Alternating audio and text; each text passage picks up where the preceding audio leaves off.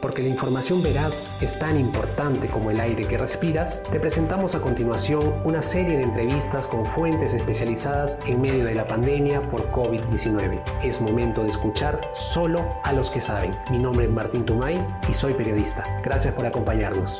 El Comercio Podcast presenta El Comercio te informa. Ok, hola amigos del Comercio, ¿qué tal? Ahora me acompaña el doctor eh, doctor Simich, quien es, él es Vilko Simich, jefe de laboratorio de bioinformática, biología molecular y desarrollos tecnológicos de la Facultad de Ciencias de la Universidad Cayetano Heredia. ¿Cómo se encuentra, doctor Simich? Buenos días, bien felizmente, Martín. Gracias, un gusto estar en tu programa nuevamente. Gracias a usted, doctor. Y para los que no conocen al doctor Simich, él también es uno de los jefes de este equipo peruano que está desarrollando la vacuna para el COVID-19 y justamente quería empezar por ese punto, doctor. Quería que nos detalles, detalle, por favor, si hay, hay algún avance sobre el, trabajo que se está realizando con esta, con, esta vacuna. Bueno, sí, en efecto, eh, como sabemos, esta vacuna es el esfuerzo de fundamentalmente de la empresa Farbet, es una empresa veterinaria basada en Chincha y con el apoyo de nuestro grupo en Cayetano.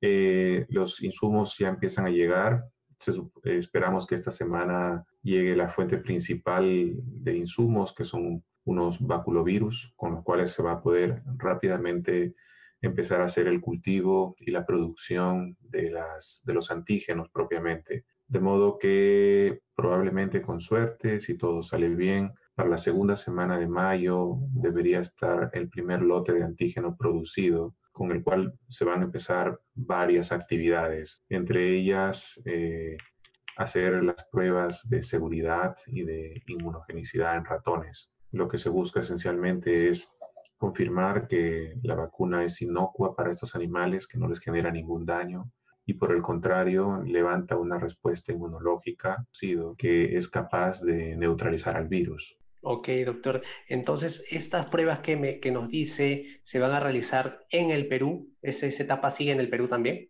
Es la idea, sin embargo, no se descarta la posibilidad de que en paralelo, de manera complementaria, pueda también tercerizarse en alguna empresa extranjera que tiene experiencia en, en este tipo de ensayos, en, que son los ensayos preclínicos orientados al desarrollo de vacunas humanas. No hay que olvidar que para el Perú, para nosotros en particular, esta es la primera oportunidad que enfrentamos un, reto de una vacuna humana. Eh, no es igual que una vacuna veterinaria, por cierto, son muchísimas consideraciones más, regulaciones normativas, decretos, etcétera, que tienen que tomarse en consideración. Es, es, es, es arduo, es muy duro. Bueno, ahí hay todo un equipo de personas ayudando y bueno, se, se, tiene que hacer, hay que, hay que empujar y, darle por ese lado. Y si se, si se habla de tiempos, por ejemplo, usted me comentaba en la anterior entrevista, en la primera entrevista que tuvimos nos hablaba de tiempos y que podríamos tener una vacuna, eh, justamente también dijo un tiempo, un tiempo promedio, pero queríamos saber si los tiempos actualmente con los procesos que se están siguiendo siguen siendo los mismos, se ha adelantado algo, se ha demorado algo o siguen siendo los mismos. No, siguen siendo los mismos. Eh, se supone que mediados de mayo se tendrá ya las primeras dosis. Se comenzarán con los ratones. Habrá que esperar un mes o mes y medio para tener resultados. Y si estos son favorables, se procederá al estudio con primates en monos aotus. Y si esto sale bien, buscaremos con todo el esfuerzo tratar de realizar el estudio de la fase 1 clínica en, un grupo de humanos sanos voluntarios en el país. Perfecto, doctor. Bueno, queríamos sí que nos adelante eso, nos dé detalles sobre la vacuna que se está realizando acá en el Perú, pero también queríamos, como ustedes están viendo, eh, acá el tema central es que el doctor Simich nos ayude a entender un poco sobre qué son las pruebas rápidas, qué son las pruebas moleculares, en qué se diferencian ambas, eh, mucho se está especulando de que las pruebas rápidas te dan falsos positivos y queríamos que, eh, queríamos por favor que nos detalle. Primero, empezar quizás por las pruebas rápidas. ¿Qué le parece, doctor? Sí, con gusto, Martín. En primer lugar, eh, mencionar que no existe la prueba diagnóstica perfecta. Existe la llamada prueba de oro o, o Gold Standard en inglés, que es la prueba referencial contra la cual todas las demás pruebas se les compara. En este momento la prueba de oro o la prueba de referencia es la prueba molecular. Es aquella prueba por la cual se demuestra la presencia en el momento en que se hace el, examen a, la persona, se demuestra la presencia del material genético del virus, del RNA viral. Sin duda, tener la presencia del RNA viral en sangre es un indicativo de que en ese preciso instante la persona tiene la infección. Eh, caso contrario ocurre cuando usamos las llamadas pruebas rápidas. En realidad, la prueba rápida que se maneja eh, actualmente en esta pandemia son pruebas inmunológicas que buscan detectar anticuerpos en la sangre de las personas, anticuerpos reactivos contra el virus. Normalmente una persona que no se ha infectado no debería tener anticuerpos, eh, aun cuando en teoría podrían haber casos de falsos negativos, porque las proteínas virales que se utilizan en estas pruebas de inmunodiagnóstico comparten ciertas regiones, que son los llamados epítopes, en cierto grado de identidad con otros microorganismos que pueden infectar a una persona. De modo que anticuerpos que se levantan contra otros microorganismos pueden reaccionar de manera cruzada con la prueba rápida de COVID. Es poco frecuente y esto es lo que se llama la especificidad de la prueba es decir, qué tan correctamente clasifica a los casos verdaderos, verdaderamente negativos. Em, en este momento la especificidad no es un problema, dado que lo que queremos es tener la capacidad máxima de detectar a los verdaderos positivos, a, las personas que están verdaderamente eh, con la infección. Y eso nos lleva al otro extremo de, las pruebas rápidas, ¿no? que es lo que se llama la sensibilidad. Es decir, cuál es la capacidad que tienen estas pruebas para detectar correctamente a los casos positivos, a los verdaderos casos positivos. Y ahí el, tema de las pruebas inmunológicas o las que en este momento se les denomina pruebas rápidas en nuestro medio. Y esto se debe al hecho de que cuando una persona se infecta por primera vez, el sistema inmunológico tarda un cierto tiempo para levantar una respuesta inmune y para eh, poder encontrar anticuerpos circulantes en la sangre. Eh, son más o menos entre 5 a 7 días que tarda el, el, cuerpo humano en levantar la primera línea de defensas de anticuerpos.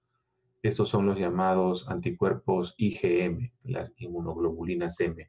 Eh, estos anticuerpos van a durar aproximadamente unas dos semanas y suben rápidamente desde el día 7 hasta el día 14 y luego bajan y desaparecen más o menos por el día 21. Eh, eso significa que si una persona se infectó y se realiza una prueba eh, inmunológica, una prueba rápida, en el periodo de antes de los siete días después de la infección, es muy probable que el resultado salga negativo. ¿De acuerdo? Eh, si se aplica la prueba después del séptimo día, es muy probable que salga positivo al, anticuerpo IgM. Ahora, después del día 21, en donde el IgM ya prácticamente ha decaído, tenemos otro fenómeno, y es que Aproximadamente dos semanas después de iniciarse la infección, otro tipo de anticuerpo empieza a aparecer en la sangre, el IgG. El IgG aparece a partir del día 14, es decir, entre el día 14 y el día 21 hay un sobrelape y una persona tiene en sangre IgG e IgM. Pasado el día 21, el IgM ya desaparece prácticamente, pero el IgG perdura perdura por un largo tiempo y es eh, la característica por la cual esta persona va a permanecer inmune ya al, al COVID. ¿No? Entonces, tenemos aquí eh, tres escenarios distintos para resultados de una prueba rápida. Nosotros hemos visto que estas pruebas rápidas son unas tiritas en donde hay una banda IgG, IgM. Entonces, si una prueba rápida da un resultado negativo para ambas bandas, puede significar dos cosas. Puede significar que la persona no está infectada, es un verdadero negativo, pero también puede significar que la persona está infectada, pero todavía no han pasado siete días después de su infección. De modo que la prueba rápida va a salir negativa para ambas bandas. Si la persona está infectada y al momento de realizarse la prueba rápida se encuentra entre el día 7 y el día 14 después de la infección, vamos a ver un resultado positivo solamente al IgM y no al IgG. Entonces, una, un resultado de solamente banda IgM indica que esa persona está infectada entre 7 o 14 días, no se sabe con precisión. Si nosotros tenemos un resultado en donde ambas bandas, IgG e IgM, salen positivas, significa que esa persona está probablemente entre el día 14 y el día 21 de la infección. Si por el contrario la prueba rápida sale positiva solo al IgG y ya no al IgM, significa que esa persona está 21 días o más tiempo desde su primera infección.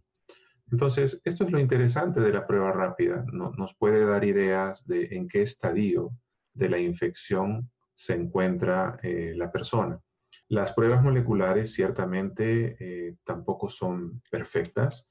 Digamos, si una persona se infecta y a las horas este, hacemos una prueba o a un día después de la infección hacemos una prueba molecular, es, es factible que salga un resultado negativo.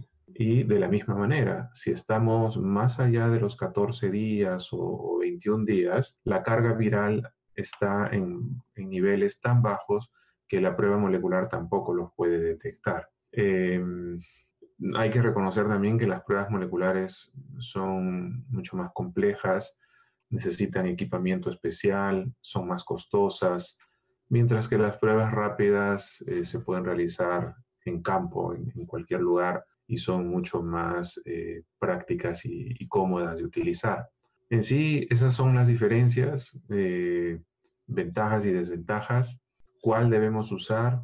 En mi opinión, ambas son necesarias. Si queremos tener una confirmación completa, la prueba molecular, pero dado que en este momento no hay tratamiento efectivo y la mejor eh, recomendación es que la persona entre en cuarentena y se aísle por dos o tres semanas, usar las pruebas rápidas es oportuno ya que una sospecha de un caso positivo, aun cuando no lo fuese, lo único que va a hacer es darle la recomendación a esta persona que se aísle por dos o tres semanas y nada más.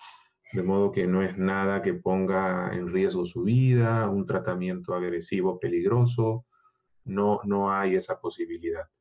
Por supuesto, las pruebas acompañadas de signos clínicos ya es la confirmación completa, ¿no? Entonces, un paciente asintomático con una prueba positiva, lo que requeriría es hacerle un, seguimiento cercano hasta que vayan apareciendo sus síntomas. Una persona sintomática con una prueba rápida negativa necesitaría tener una confirmación un día o dos días o tres días después, porque podría ser simplemente que ya inició los síntomas, ya está contagiando, pero todavía está dentro de la ventana de los primeros siete días en donde la prueba rápida no lo va a detectar, ¿no? Entonces, repito, no existe la prueba perfecta y lo que se tiene que hacer es aprender a usar las técnicas, eh, las pruebas rápidas, aprender a interpretar sus resultados y entender qué tipo de información epidemiológica nos da, lo cual en estos casos eh, es, también valioso. Ahora, doctor, usted, me, usted decía que es el momento, que el objetivo, corríjame si me equivoco, por favor, usted mencionaba que ahora el objetivo es detectar a los verdaderos casos positivos en este momento y que es importante también la prueba rápida, pero en, en algún momento de todo lo que vamos a tener con esta pandemia, va a llegar el momento en que solamente se requerirán pruebas moleculares, cambiaría el escenario y cambiaría la forma de eh, evaluar a los posibles infectados? Bueno, las pruebas moleculares son más sensibles que las pruebas rápidas. Si las pruebas rápidas necesitan que la infección esté siete o más días, las pruebas moleculares no. De modo que hay que reconocerlo, la capacidad de una prueba rápida de encontrar un caso infectado asintomático, ¿de acuerdo? Es decir, una persona que no tiene síntomas y que en ese momento está transmitiendo la enfermedad, si se le detecta rápidamente antes de que la prueba rápida arroje un resultado positivo, es ideal, por supuesto. En ese sentido, hay que reconocer, la, la prueba molecular cubre esa brecha y lo hace bastante bien. Eh, el tema, entiendo yo, está, es, es, un tema estrictamente logístico y económico. Eh, todos quisiéramos tener solamente pruebas rápidas, perdón, pruebas moleculares. Eh, quisiéramos que esto se extienda en todo el país. Ciertamente, yo entiendo que en este momento varias instituciones públicas, privadas, la misma Universidad Cayetano Heredia, está poniendo a disposición de nuestras autoridades eh, los equipos, los termocicladores de tiempo real para, para, apoyar en el diagnóstico a través de las pruebas moleculares. Eh, y seguramente esto va a estar creciendo. Hay, hay muchas instituciones en el país que cuentan con este equipamiento. Está bien, hay que hacerlo, hay que, hay que maximizar las pruebas eh, moleculares, pero mm, me temo que aún poniendo todos los equipamientos moleculares en acción, necesitaríamos más, necesitaríamos mucho más. Eh, y para eso las pruebas rápidas son una alternativa. No es la perfección, repito, la sensibilidad especialmente en los primeros siete días es, es baja, ¿de acuerdo? No, no detectaríamos a los casos infectados que tienen siete días de infección, los cuales sabemos que en este momento está demostrado que son casos que están contagiando y transmitiendo sin síntomas, y eso es lo más serio, ¿no? Eh, entonces, en fin, es, es lo que hay y necesitamos actuar en muchos niveles.